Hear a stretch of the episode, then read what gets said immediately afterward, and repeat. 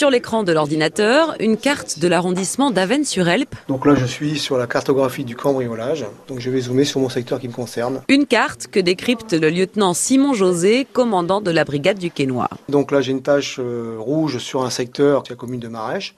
Ensuite, j'ai le secteur du Quénois. Et au sud, Jolimet et Louvigny-Quénois. Plus la carte est rouge, plus il y, a, la probabilité forte qu'il y ait un cambriolage. Donc je vais orienter mes patrouilles en fonction des cartes de chaleur. C'est donc à 3 km de la caserne, à Jolimet, que le commandant envoie cet après-midi ses hommes et femmes.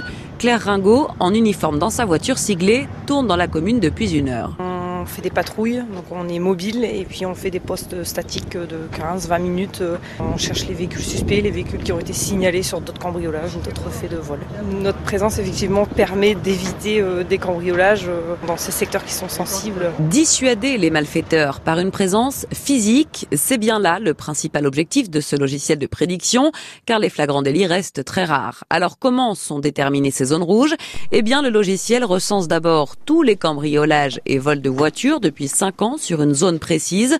Des données très révélatrices pour l'avenir, explique le capitaine Jean-François Daumont, adjoint de la compagnie d'Avennes-sur-Helpe. Les faits de cambriolage euh, sont souvent réitérés dans une même zone parce qu'il est facile d'y accéder ou euh, la typologie des habitations sont plus propices à être cambriolées. Il faut donc mémoriser les méfaits passés, mais pas seulement. Des données de l'INSEE sont également intégrées dans le logiciel, détaille le lieutenant Simon José. Donc le nombre d'habitants sur la commune, le foyer qui la compose, jusqu'à voir s'il y a un ou plusieurs véhicules, la profession, l'âge des occupants. À cela s'ajoute aussi la période, puisqu'il y a des études qui sont faites ou qui démontrent une certaine période qui sont plus propices que d'autres, notamment à l'approche de la période automnale et à la sortie d'hiver où bah, les jours sont vraiment plus courts, bah, à la tombée de la nuit, euh, c'est facile à voir s'il y a quelqu'un ou euh, la maison est vide. Une technologie précise et efficace, mais qui n'est qu'un outil de plus, insiste le capitaine Dumont, loin, très loin des films de science-fiction. On ne saura pas vous prédire, voilà, il va y avoir un cambriolage, telle date, à telle heure, à tel endroit. C'est complètement utopique. L'analyse humaine euh, prédomine toujours sur l'analyse prédictive.